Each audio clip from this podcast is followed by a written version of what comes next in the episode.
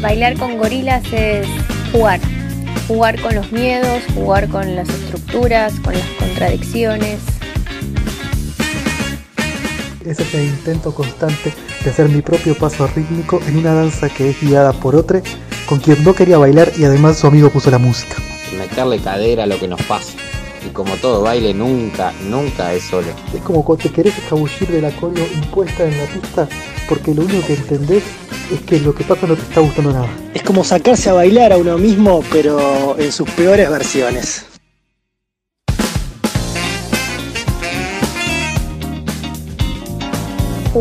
Jugar, Meterle cadera. Que lo que pasa no te está nada. jugar, Pero en sus peores versiones. Que lo que pasa no te está nada. jugar. Pero en sus peores versiones.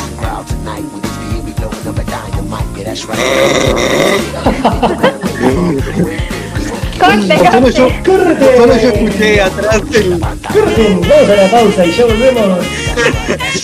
Borralo, ¿cómo se hace? ¿Se puede? Buenas, buenas.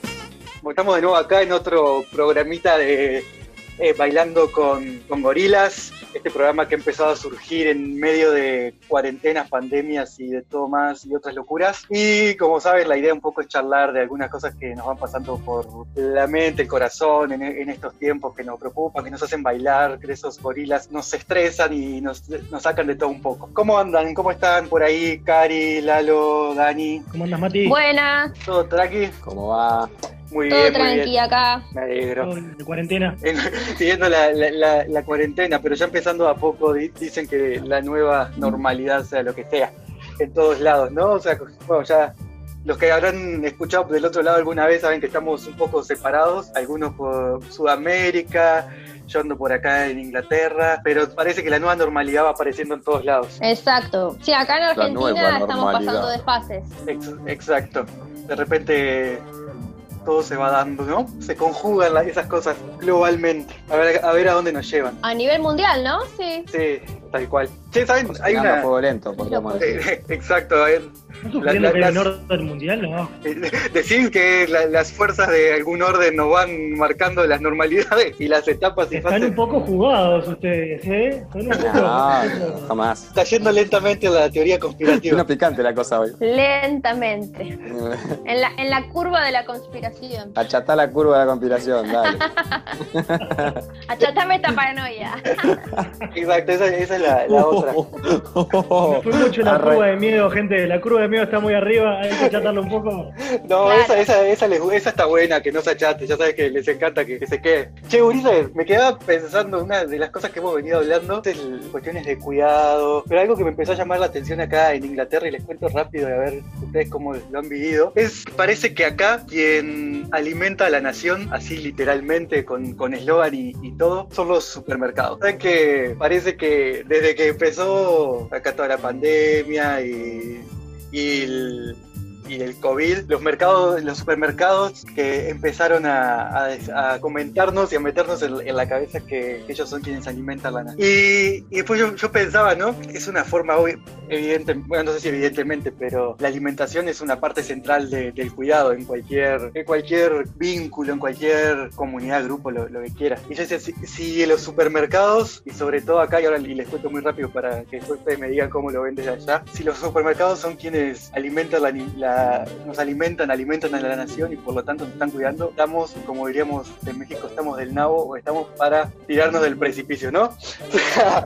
Porque acá es una cosa que, que, que desde que, que llegué, ya hace como 6, 7 meses, me llama la atención, es la, la cantidad de comida ultraprocesada que, que se, se distribuye eh, como un patrón ¿no? normal de, de consumo, de con lo que los alimentamos, ¿no? Y ahí como es una, y que es súper, es incluso más barata que otro tipo de alimentación, podemos decir más, más saludable, etcétera. Entonces dije, parece que los supermercados se tomaron el rol de, de alimentarnos, de, de cuidarnos a través de la alimentación, pero no parece que se lo tomaron muy en serio. Y entonces le quería proponer un poco, tirando estas primeras cosas, esta primera preocupación que surgía, pero hablar un poco de eso, de la alimentación, de, de cuestiones de cómo la hemos vivido, de cómo la pensamos, esto de la alimentación en, nuestras vidas y en, en contextos tal vez, ¿no? o de pandemia. Sí, justo ayer estuve, tengo, bueno, con permiso obviamente de circulación, vi a mi hermana y mi hermana está como entrando todo en el mundo del vegetarianismo y todo esto, hizo, no sé, leche de,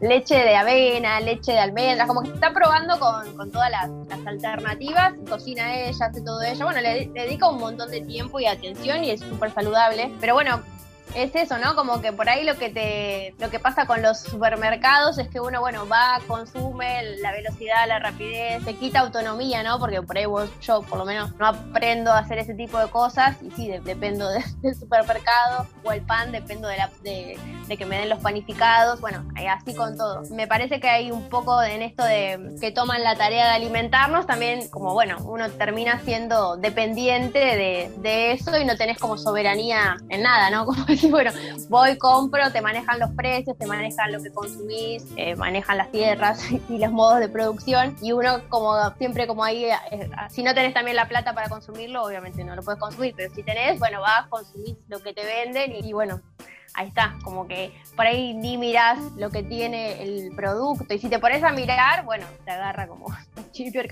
Ah, yo el otro día fui a una dietética, compré, digo, ay, bueno, compro unas galletas de, de harina de garroba. Y cuando empiezo a leer lo que tenía, dice, bueno, puede contener soja, como que tenía un montón de cosas extras, aparte de lo que te nombra. Y es eso, ¿no? O conf- tenés que confiar, pero si desconfías, te agarra una paranoia total, porque digo, ¿qué le ponen adentro? ¿Qué estás consumiendo?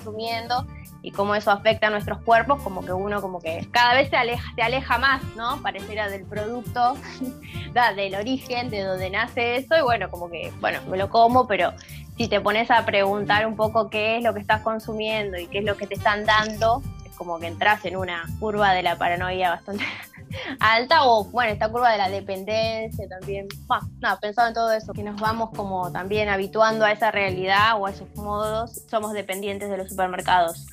Sí, dos cosas rápidas, ¿no? Que, me, que a raíz de eso, que una, una de, de contexto, que, que es una, una pregunta incriminadora, así que y, eh, en versión de cómo la, de cómo la hace, la haría un amigo. ¿Ustedes, ¿Ustedes son asesinos, asesinas para, para comer o están en la onda veganismo, vegetarianismo? Me lo hacía, me- me- lo que decía Cari me, me hacía preguntar, ¿no? También como para con- conocernos un poco más en eso, que, que está al otro lado nos pueda conocer de dónde nos paramos con la, con la alimentación, ¿no? Que ahí es una posición como eh, muy específica, muy concreta. Y lo otro rápido y No, Me está diciendo asesino. no, no, yo soy, yo soy omnívora. Ah. con todo, Yo no mato a ningún animal, che. te llega, te llega el cadáver, te llega el cadáver.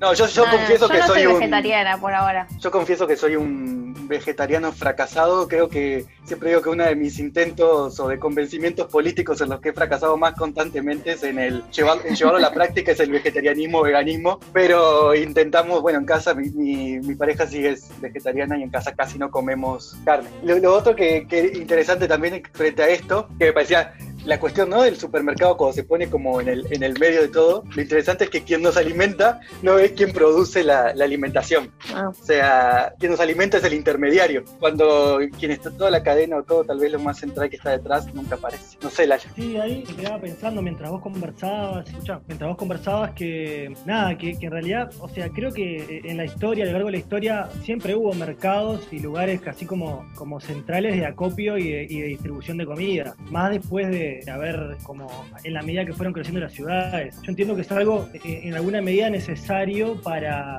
para poder, para poder sobrevivir en grandes, en grandes aglomeraciones de gente, realmente es lo que son las ciudades. Eh, ahí como, claro, entendiendo que, que o viendo que, que la cuestión o lo difícil eh, o el problema está en esto, por un lado de, de cómo, de cómo se empiezan a ultraprocesar y a, y, a, y a encadenar las cadenas propiamente dichas, ¿no? Re- repitiendo las cadenas de producción de los alimentos, que arranca, antes era todo mucho más mucho más directo a lo primario. Este, ahora que entiendo yo, por lo menos por lo que veo, está cada vez más usado. Y también lo otro que está jodido, que pasa a grandes superficies, de donde eh, determinados grupos tienen muchas grandes superficies y claro, este, hay como, como, historia nomás. Pero, eh, por ejemplo, mi, mi abuelo tenía acá en el barrio un almacén y se lo terminó comiendo supermercado. Y eso es lo que termina pasando con mucho más grande escala, ¿no? Pero a medida que, que la gente va acumulando grandes superficies, a medida que la gente va, este, grupos económicos van teniendo como más, más influencia, lo que, está, lo que va teniendo es empezar a comerse a los chicos y bueno, también esto de que está pasando mucho ahora, están acopiando alimentos y sus precios, los únicos que compran,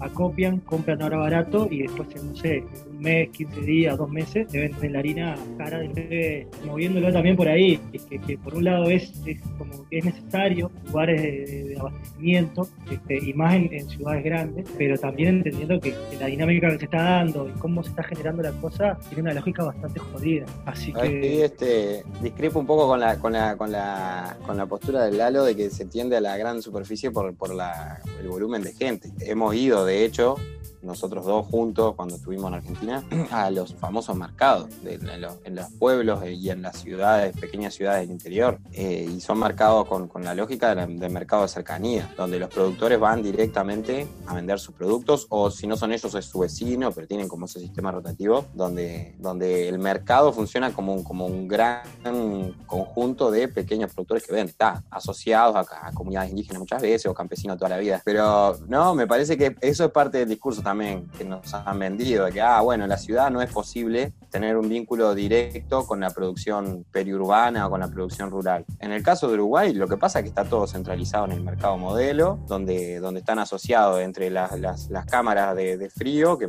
que, justamente hacen lo mismo que vos estabas diciendo del, del supermercado con, con, otros alimentos, pero lo hacen con, con, hortalizas y frutas. Y después, o sea, y e, están asociados a ellos y asociados a, a intermediarios que están en el mercado, que centralizan le pagan dos mangos a los productores y después vende más caro. Lo que por ahí un tomate que se vendió a 8 pesos el kilo hacia el, intermediario del mercado, después al público le llega a 60, 70 pesos. Entonces ahí hay alguien que se la está llevando.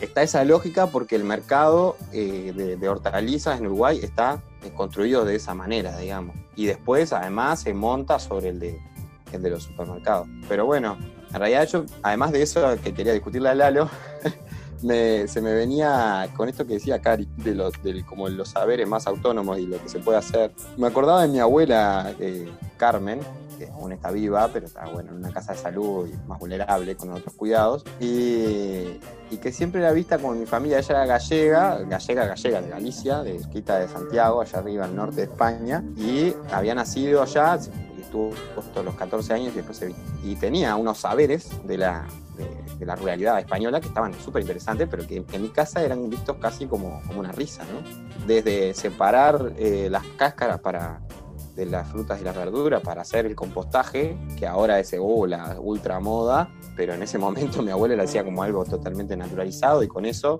alimentaba sus canteros donde tenía, plantaba selga, plantaba alguna cebolla, alguna cosa, y lo tenía totalmente incorporado. Y era visto incluso por mi padre, su hijo, en alguna época era visto como una cosa de pobre, como que hasta le daba vergüenza tener en su jardín eh, acelgas, ¿no? Porque era como, es de pobre tener que plantar tu propia acelga. Entonces, ¿no? Como esa cosa de ese saber totalmente tapado y ese, esa construcción de que en realidad cuanto más procesado y más puedes comprar directamente en el súper o más marca, más packaging tiene, más valioso es y por lo tanto todo lo demás no existe o, o te implica una pérdida de tiempo, ¿no? Nosotros acá armamos, producimos mermelada con lo que tenemos de, de, lo que sale de la chacra y es como, es difícil salir de esa idea de, pa, voy a perder tiempo produciendo la mermelada, ¿no? Como que te lleva un rato, lleva un rato de verdad, lleva horas. Pero, pero después que lo tenés, por ejemplo, nosotros desde que arrancó el año ya llevamos cinco meses. No hemos comprado mermelada, ninguna, porque se vienen encadenando.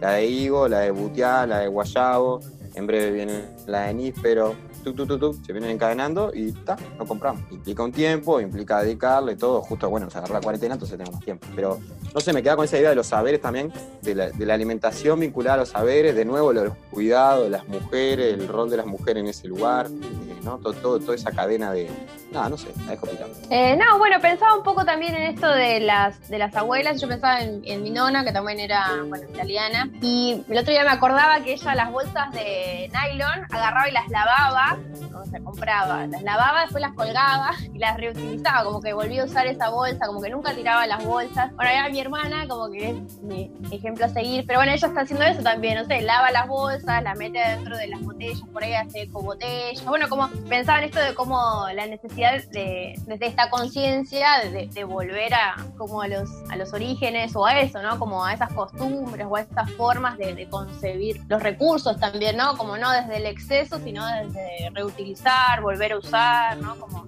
darle valor a, a cada cosa y no, no esta cultura del descarte que, que también parece propio de la, de la burguesía o de tener, de tener plata y por eso se pensaba que eso de reutilizar la bolsa o lavarla era de pobre, bueno, con todas esas lógicas, pero me parece que es como una, una conciencia que, que sí, que fuimos perdiendo y cada vez nos fuimos como alejando más. Y bueno, más en los grandes centros urbanos se puede hacer, obvio, es una cuestión de, de decisión y elección, pero como que uno como que se va alejando cada, cada vez más. Y esta cuestión del tiempo también es interesante, ¿no? Como, como que también uno no tiene el tiempo, o cuando tenés, no, te querés poner a lavar una bolsa, tipo, bueno, me tiro en la cama a dormir, pues estoy agotada, como que no tenés energía para eso. Por ahí ahora con la cuarentena me empezó a pasar, que sí, de tener más tiempo y poder hacerlo y disfrutarlo, pero si no, es como que no le dedica el tiempo porque estás cansado o pones la energía en otras cosas, fuerza de trabajo afuera, no como en lo cotidiano, ¿no? en el hogar o en la alimentación, que es tan importante. Pensaba en todo eso, tomando lo que decía Dani. Sí, a mí una cosa que también me, me, me hacía pensar un poco esto que va en la línea un poco de lo que decían, es que también esto de del, hoy en día el mercado de alimentación es para, en alguna ma- manera, te da esta sensación de que uno puede tener todo en cualquier momento, ¿no? Que es Mm. anti, antinatura, una cosa artificial, ¿no? Una, te genera como esta subjetividad de... que yo digo como la, la subjetividad Google, que uno puede encontrar todo en todo momento, cuando quiere, cuando tiene ganas. ¿No? O sea, cuando hay, hay tiempos de que por la propia naturaleza no hay cosas que no podés tener. O sea, por los ciclos de naturaleza y por la relación con nuestra naturaleza, ¿no? Entonces, ahí obviamente se impone la cuestión antropocéntrica de decir, pues vamos a controlar la naturaleza para comer lo que querramos cuando querramos, tener, es como esta inmensidad del, del hombre o de la mujer moderna, ¿no? Tal vez más del hombre, porque la es muy patriarcal esa construcción, ¿no? De, de potencia y demás, y de, y de dominación. Y que nos pasaba también con, mi pareja igual, cuando llegamos acá en Manchester, en- igual en, en Ciudad de México nosotros teníamos, igual, nuestra, comprábamos, teníamos a comprar en, en ferias allá, usualmente como en productores más locales, así. Acá cuando llegamos, enseguida fue como primero supermercados porque hay los más cercanos. Y cuando empezamos a rascar, empezamos a encontrar como más redes de productores, eh, consumidores, productores, ¿no? Y recién ahora, aprovechando el tiempo también de la, de la, del encierro, empezamos a como a vincularnos más directamente. Y justamente acá el, acá el formato, creo que como pasa en algunos otros lugares, pues ahí vamos como pagando y básicamente eh, nos dan una despensa, digamos, de lo que se produjo en la, en la semana, de lo que se pudo pro- producir. Y te cambia totalmente la lógica, ¿no? Porque uno dice, ok, pasa uno a, des- a decir, esto es lo que tengo y con esto tengo que ver cómo me alimento y qué, y qué creo para poder alimentarme a la lógica del súper, que primero hago la lista de lo que quiero, suponiendo que voy a querer lo que quiera, lo voy a encontrar ahí, pensando igual siempre como la cuestión de alimentación, y lo consigo. Entonces, como que es una subjetividad, yo digo, mucho menos eh, antropocentrada, por decirlo de alguna manera, ¿no?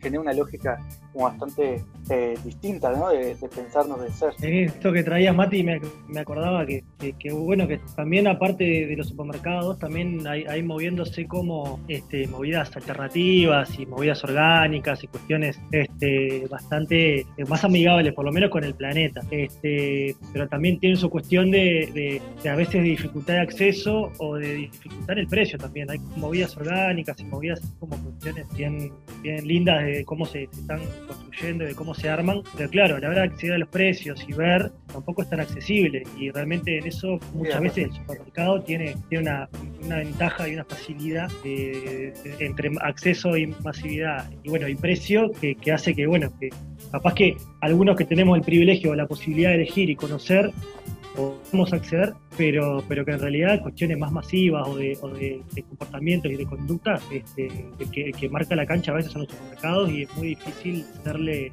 darle frente a esa lógica. Sí, de acuerdo. O sea, al final, ahí hay como una cuestión, ¿no? Se, se, abre todo un tema, ¿no? La cuestión de, por un lado, la valorización, si se quiere, desde lo orgánico, ¿no? De las cosas. Pero por, pero por otro lado, eh, está la cuestión también de, de, que la lógica del supermercado también un poco creo que era lo que apuntaba Dani antes. O sea, sí es un precio que es irreal, ¿no? Que se basa también en una explotación cabrona de, del... O sea, obviamente que hay, que, que, hay gente que no lo puede que no lo, que no lo puede pagar o que a veces hay que hacer como malabares para, para, para o, o sea, imposible realmente estar en una lógica orgánica, etcétera.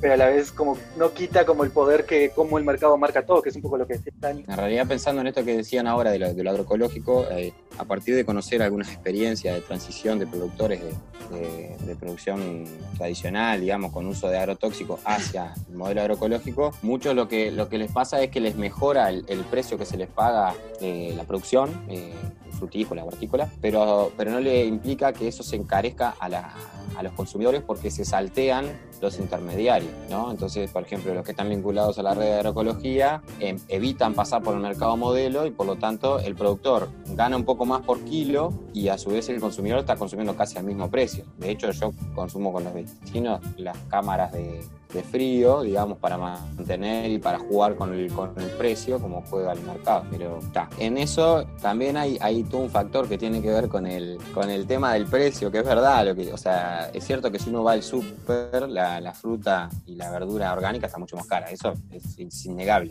También tiene que ver, o sea, hay que pensar que el, costo de la producción está bastante elevado en relación a, a la producción tradicional porque tiene muchas subvenciones la producción tradicional, subvencionando la importación de, de fertilizantes No, pensaba, bueno, a partir de esto que traía Dani, eh, que bueno, que también es, tiene que ser una decisión eh, política, social, cultural, ¿no? Como que realmente tiene que haber como unas ganas de hacer esta reconversión hacia eso y una conciencia de que eso es lo mejor para todos.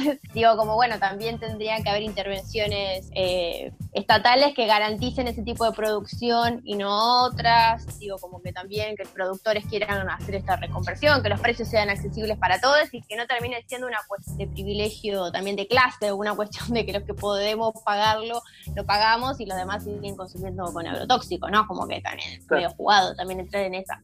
Pero bueno, ahí por ahí como, como decía Dani, también realmente no es que no es rentable eh, la producción agroecológica, me parece, porque por ahí se, se, piensa en una cuestión, bueno, no, que no va a rendir o no rinde lo mismo que el monocultivo, etcétera, pero hay muchas como pruebas de que realmente haciéndolo bien, obviamente, eh, funciona y, y, rinde un montón, pero bueno, hay una cuestión de, de que igual también, bueno, el mercado se va, se va adaptando y seguramente van a van a también ponerle algunos, algunos productos químicos, pero esperemos que, bueno, que no sean tan químicos como los que se están utilizando. Y bueno, hay toda una reconversión que, que es necesaria, que pero va a llevar su tiempo y su proceso, pero me parece que te, tendría que poder ser para todos, porque si es solo para algunos, es como que terminamos siempre en una cuestión de privilegios y no está bueno. Nada, no sé, pensaba en eso, pero sí, me fui cualquier tema, pero... No, igual creo que yo confío más en, en las redes como al costado de, del Estado, ¿no? Entre productores, consumidores mm. o pro, prosumidores que, que, en el Estado que vaya como a generar algo así, pero sí, ahí es un tema tal vez, incluso pensar, bueno, críticamente qué implica que algo sea orgánico y cómo eso también le sube el precio, ¿no? Claro. Porque no, no está, la, las certificaciones no está, necesariamente las necesitamos, ¿no? O sea, y, y en otros, uh -huh. creo que un poco como decía Dani, en otros, en otros circuitos de intercambio tal vez se puede generar como alternativas que puedan ser accesibles para, para todos, todas, que, debería, que justamente estoy de acuerdo que es lo que debería ser. El, propongo escuchar una cancioncita justamente de la comida, de Lila Downs, la cumbia del mole. El mole, como no sé sabrán, es una, es una comida súper típica de Oaxaca, que Oaxaca aparte es uno de los estados, regiones donde hay más riqueza gastronómica en México. Eh, Lila Downs es una antropóloga mexicana estadounidense, papá es gringo, su mamá es de Oaxaca justamente, a través de la, de la música ha reivindicado sobre todo las la tradiciones oaxaqueñas, la, la música tradicional mexicana y esta canción en particular es una cumbia muy, muy linda. Cuentan que en Oaxaca se toma el mezcal con café Cuentan que en Oaxaca se toma el mezcal con café. Dicen que la le cura la mala fe. Dicen que la hierba le cura la mala fe. A mí me gusta el mole, que soledad me va a moler. A mí me gusta el mole, que soledad me va a moler.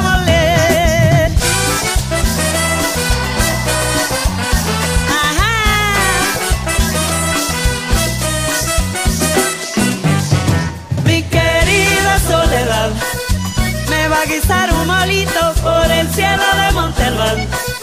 De noche sueño contigo, mi querida soledad. Me va a guisar un molito por el cielo de Montalbán. De noche sueño contigo.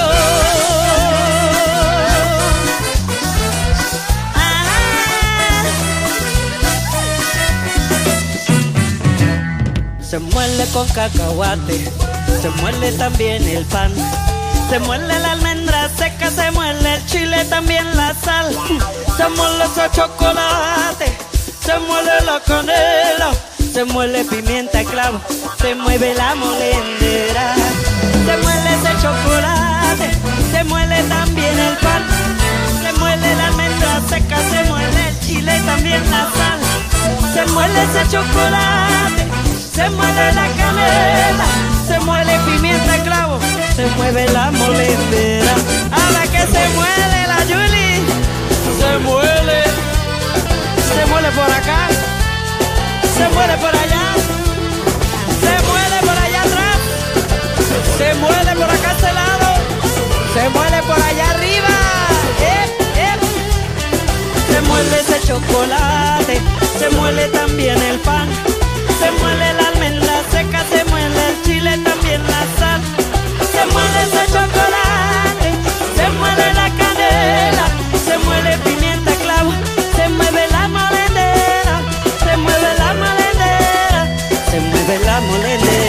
Cuentan que en Oaxaca con agua ese chocolate, cuentan que en Oaxaca con agua ese chocolate. Dicen que en la fiesta Torito se ha de quemar. Dicen que en la fiesta Torito se ha de quemar. Para que haga su manda por la pasión de soledad.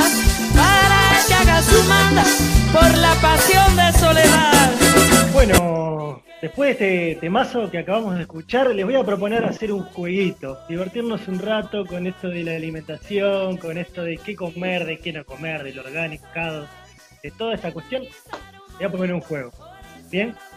Dale. ¿Ritmo? Eh, a ver. El ritmo creo que, creo que ya lo jugaron, pero si no, le vamos a explicar. Que yo digo, decimos en realidad ritmo y hacemos unas palmas que no sé cómo va a ser el ruido para la radio, pero ritmo, palmas, ta ta ta, que son tres, ritmo, ta ta ta. Diga usted, tres palmas de vuelta, ta ta ta, nombres de tres veces de vuelta. Y yo voy a tirar una categoría para ustedes y para mí también. Y tenemos que ir diciendo nombres de algo. ¿Te Lo que parece? nos venga a la mente, sin, sin hacer. Perfecto. Dale. Lo primero que se les venga a la mente, este, No se vale a ver si repetir. están- a ver si están Ah. pillos, porque a ver si están pillos y pillas, porque estamos hablando mucho del orgánico, mucho de esto, mucho del otro, así que vamos a ver, vamos a ver. Entonces vamos a hacer toda la mímica, entonces ritmo, diga usted, el orden va a ser así, Mati, Cari, Dani, así que arranco. Ritmo, Dale. diga usted, nombres de alimentos de otoño. Por ejemplo, espinaca, Ah, Selga. Mandarina. Cebolla. naranja, Porro. ¿Cómo? Ah, fácil. Perdón, ¿Puerro dijo porro? lo, lo dije, lo dije en, en mexicano. Es mezclé mexicano con uruguayo, porque en, en México es oro y en Uruguay es puerro, así que, Quedó porro. así Bueno, que vale o no. para el alma. Es, pues, dijo porro, acá es legal, no sé ahí, pero acá es legal. Está bien. No sé si en la época, no quedó claro. Sí, cómo se cosecha, Sí, se poquito. época. en- en- en- Buena época. Vamos a ver. Mati. Otra Ah. categoría, otra categoría. el primer punto para mí. Tiene que sumar letras. Que su- Dale. Vamos de vuelta. Bueno, el que suma tres puntos pierde, ya está. El que suma tres puntos pierde. Mati perdió el primero. ¿Cómo está la policía del ritmo? vos? Quiere echar gente ya. Nada de cooperativo, todo competitivo. Dale. Dale, dale, dale, para afuera, para A ver quién afuera. es el Va, va. mejor. ¡Ritmo! Diga usted, nombres de grandes cadenas de supermercados. No, no. Por ejemplo, Walmart, Eh, tienda inglesa. Carrefour, Mm, Disco. Giant, Soriana. Anda a checarlo. Coto. Es, un es supermercado demasiado, acá. Es demasiado Es local, local. esa- Es es muy local. No, lo bueno, cada uno, cada uno puede jugar desde donde sabe y listo. Eh. A la muchita. A la muchita, Pero dale, que tiene que ser inter- internacional. No conozco. Y yo qué sé, todo. La categoría que puso Lalo es muy difícil, es muy local. raro de Lalo. Bueno, un punto para mí. Está Punto bien. para vos, Cari. Acepto. Bueno, vamos a una rueda más. Vamos de vuelta. Ritmo. Diga usted nombres de platos típicos de donde están viviendo. Por ejemplo, guiso. Estoy pensando en España. No puedo. Ay. Eh, hay. Es que me lo, lo tengo la. eh, Pork, pork pie, pero una tarta de cerdo. No, no sé. Me mataste, hubiera dicho. Hace seis meses que estás ahí, loco. Voy a punto. última Yo estoy destinado, estoy destinado a perder en este tipo de juegos de ritmos y cosas así. Para mí tiene que ser cosas que se puedan cocinar a la parrilla. Opa. Uf, La picamos, la Claro. picamos, dale, dale, dale. cortes, cortes o cosas a la parrilla. A la parrilla, que se pueda cocinar a la parrilla. Dale. Bueno, arra- arranco yo. Chorizo. Eh, choclo, Mm, morcilla. Chichurín. Molleja. morrón, Matambre. ¿Más duro que matambre a la parrilla? Bueno, eh, mm, berenjena con queso. Papa. Choclo. ¡Poñate, iba yo! Te Cari, dos me Y ya había dicho choclo. Se adelantó Ah. y dijo choclo. No, para afuera, pa' afuera. Los leones. Aparte, porque estábamos diciendo todas cosas re carnívoras. Con. Choclo, choclo. Pobre. La culpa. Bueno, el último, dale. Último, dale, último. Dos, dos Mati, dos Cari. Mm, Mati, entre vos Es y un yo. mano, un mano a mano. Mano a mano. Para mí ya lo tenía arreglado, lo tenían arreglado el juego, la- Lalo y Dani. Vamos, claro. Teníamos todo arreglado. Eh. Ritmo. Diga usted, marcas de la muerte. Por ejemplo, Nestlé. Bimbo. Fargo, Con la prole. Coca-Cola. Arcor, Esa es la nacional. Snacks Lays. Papa Chips. ¿Cuáles son esas? PepsiCo. ¿Qué? Corona, uh, McDonald's. Tenemos- se nos fue las manos el juego, señores. Señores, No, Cari perdió, se cambió de categoría. Eran congeladas. Eran co- de comprar en el súper, no, no, de, no restaurantes. Ah, perdí, perdí. Ah, Lo quería. Bueno, listo, ya está. No, vamos a un no, tema. Vamos a un León, tema. empate técnico. A los leones. Vamos a un tema, vamos a un tema. Huelga de amores de Divididos. Planadora del rock. Sí, Dale, una play. banda argentina. Bueno, Marca local. suena. como Arcor.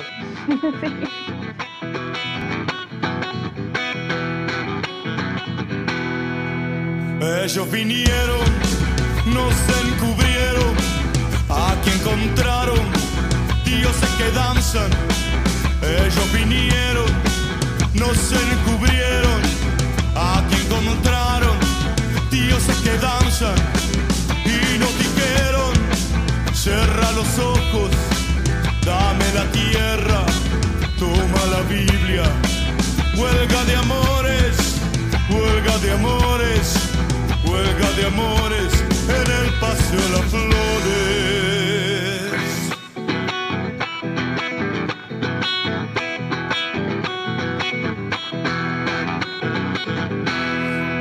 Patriotas importados, nativos sin orejas, patriotas importados, nativos sin orejas, la muerte grita tierra y el canto chacarera, la muerte grita tierra y el canto chacarera. Y nos dijeron, tiempo es dinero, y en esta tierra sos extranjero, huelga de amores, huelga de amores, flores. La historia escrita por vencedores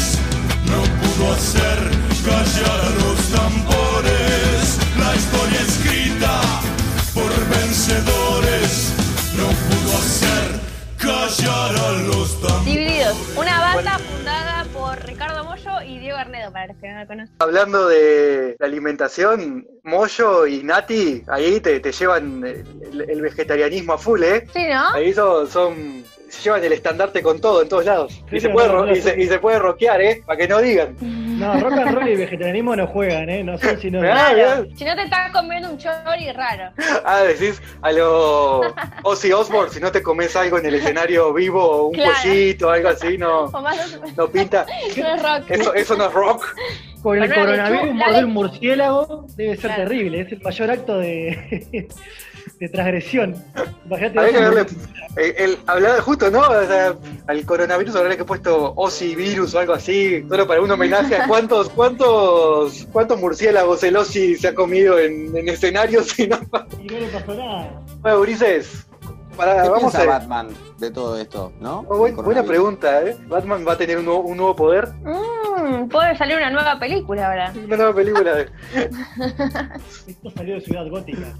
Bueno, bien, bueno, vamos, vamos- vamos, cerrando. Vamos cerrando, sí, no sé. Vamos ¿quieres cerrando el una- programita acá. Ya salió una conversa sobre, sobre vegetarianismo. Sobre Batman. sobre Batman. No sé si quieren, bueno, algo que les haya quedado en el, ahí en el, en el tintero, que quieran decir de lo que, de lo que estuvimos charlando, de lo que estuvimos jugando. A mí me quedó picando una cosa que había preparado, porque preparé, estuve estudiando. Muy bien, muy bien. Tiene que sacar su parte, su parte así de preparación. Académica. Hizo los deberes. No, mentira. No, no, no. La parte académica. No. No, no. Estuve mirando, claro, las estadísticas del Estado, obvio. Me prende la luz el Lalo. No, no, me prende el porque, porque, porque la vida, la vida son datos. Si no tenemos datos, no podemos. Exacto. Amullamos No mucho. podemos hablar de la vida. Dale, dale, dale, mucho, dale, dale. Mucho, mucho viru viru, no, mucho viru viru. No, en esto de la prioridad, de lo que hablábamos hoy, de los precios, la prioridad, de la- y nada, les tiraba ahí, termina- les mandaba por el chat, en total, en Uruguay, eh, estuve mirando las estadísticas, y eh, tenemos eh, cerca de un poquito menos de 50.000 hectáreas plantadas entre hortalizas y, frutas, ¿no? Alimentos. Eh, a eso habría que sumarle el trigo, la cebada, el arroz, que ahí sí hay, ma- hay mayor volumen, pero pensando solo en hortalizas y frutas tenemos menos de, de 50.000 hectáreas, de las cuales 1.000, 1.200 son de producción agroecológica, comparado con la forestación, por ejemplo, que son 1.200.000 hectáreas.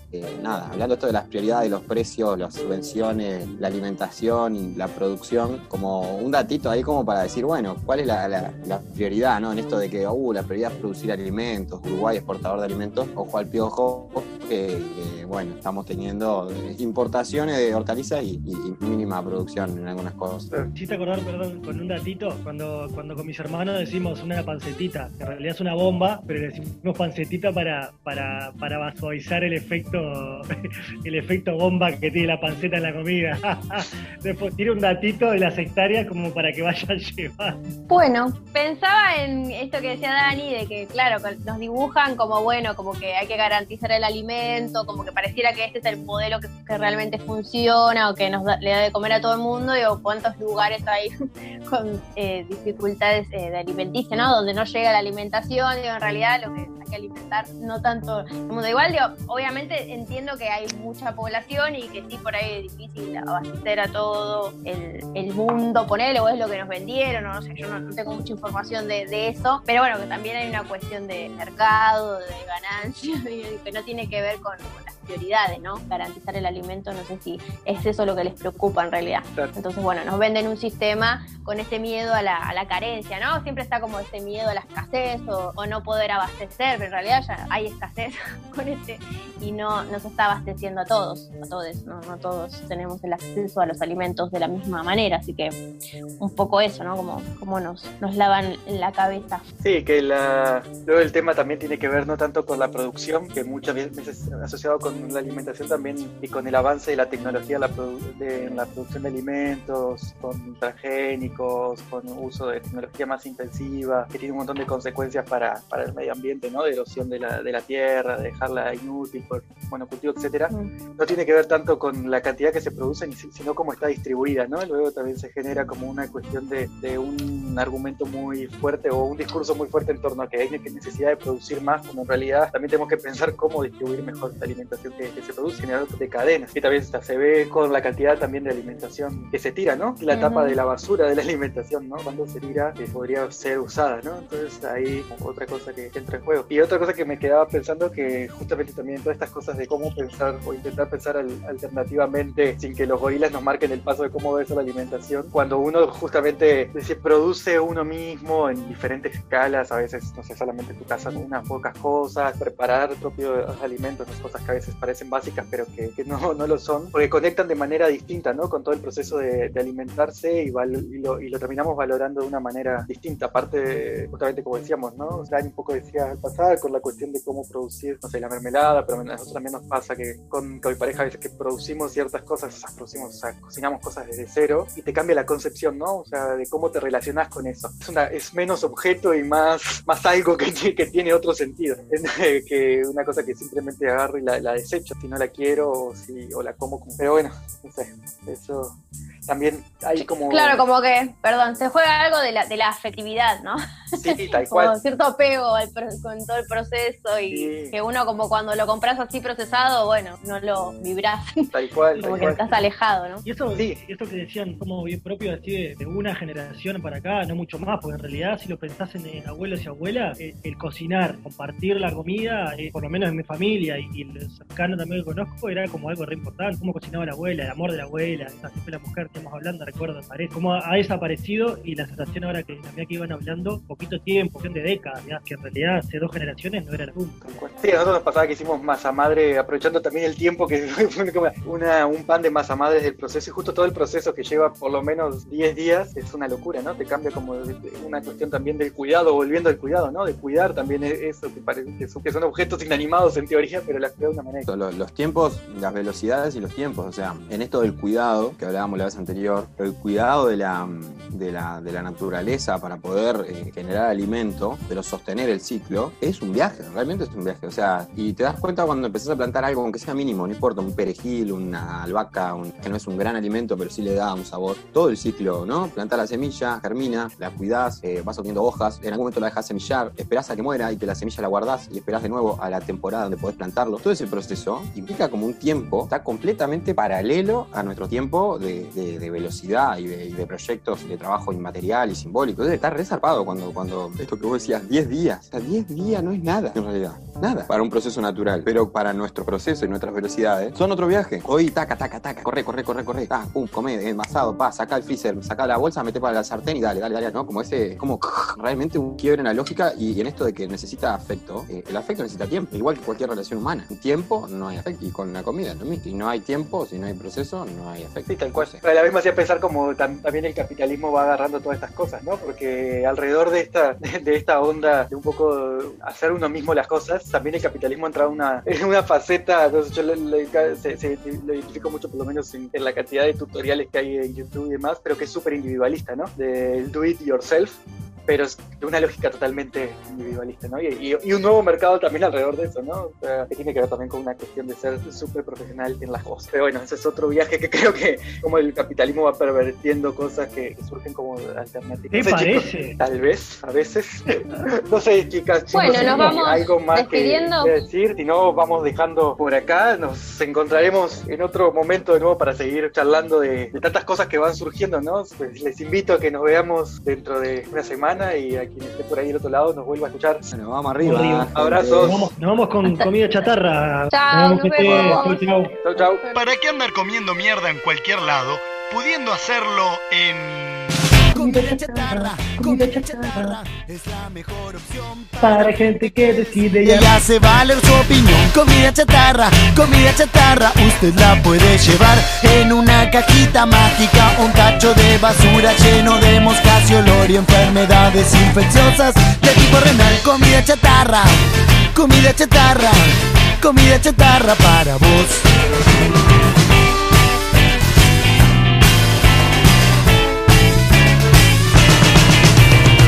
Comida chatarra, comida chatarra. Vas a ver qué manera de comer haciendo gárgaras azules y muchos de placer. Comida chatarra, comida chatarra tiene varios combos que se adaptan a tu manera de vivir. Usted la puede llevar en un lindo paquetito lleno de dibujitos y juguetes para que sus hijos los puedan coleccionar. Comida chatarra, comida chatarra, comida chatarra para vos.